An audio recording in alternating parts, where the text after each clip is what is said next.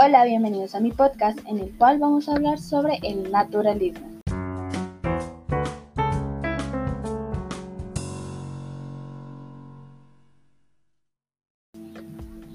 Antes de empezar quería decirles que en esta ocasión no pude traer a nadie invitado porque quería abarcar este tema desde mi perspectiva.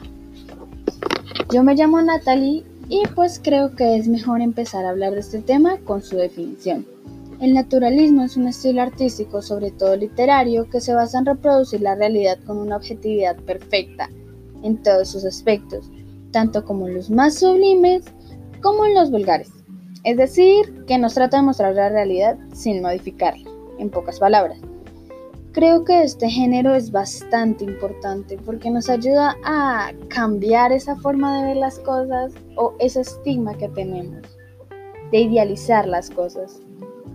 Por ejemplo, cuando cuentas una, una historia y te pintas como el héroe. El naturalismo es lo contrario. El naturalismo busca que retrates las cosas tal cual como pasaron en la realidad en este caso que no fuiste relevante en esa historia. Pero este naturalismo se encarga de retratar las clases sociales más bajas e intenta explicar de forma materialista la raíz de estos problemas. En lo personal me gusta o me llama más la atención la manera artística de expresar este estilo, es decir, cómo los pintores retratan esta idea Pongámonos en la situación de que estamos viendo un cuadro. Siento que de esta manera nos transmite más cosas, más características para entender lo que nos quiere transmitir eh, el naturalismo, en este caso por medio de, de una pintura. No estoy diciendo que por medio literario no tenga el mismo impacto. Yo creería que hasta más que una pintura o de igual manera.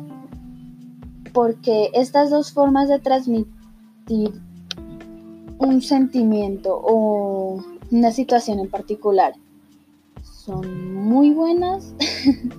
es decir, a ver, no sé si me estoy haciendo entender.